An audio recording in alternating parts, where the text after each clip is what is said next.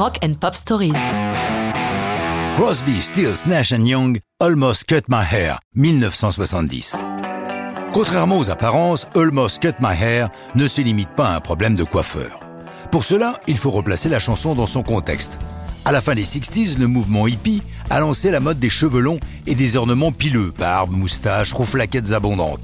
C'est plus qu'une mode, c'est un acte de rébellion, une manière de prouver que l'on est membre de la contre-culture. Car les cheveux longs sont quelque chose de très nouveau. Si on a beaucoup parlé de ceux des Beatles à leur début, l'important était avant tout leur coiffure, car la longueur était loin d'être excessive, leurs cheveux touchaient à peine leurs oreilles. Fin des 60s, ce n'est plus la même chose. Ils sont vraiment longs. Ceux de Crosby flottent sur ses épaules et ses lèvres sortent d'une moustache à la gauloise, coupe et moustache qu'il arbore toujours fièrement 50 ans plus tard. Dès lors, on comprend mieux le sens profond de Almost Cut My Hair. Se couper les cheveux est un véritable dilemme. C'est un acte politique, c'est revenir à une certaine normalité. La chanson aborde aussi la paranoïa de Crosby dès qu'il voit la police et traduit, mieux que tout autre à l'époque, la division profonde de la société américaine.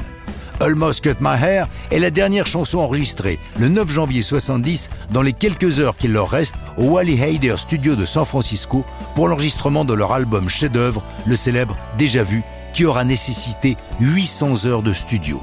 Contrairement aux autres chansons du disque, elle est enregistrée live, en une seule prise. Tout le monde est présent au studio, Stills et Young au guitare, Nash à l'orgue, accompagné par Dallas Taylor le batteur et Greg Reeves le bassiste. C'est l'une des rares chansons du disque qu'il n'a pas composée, à laquelle Young participe.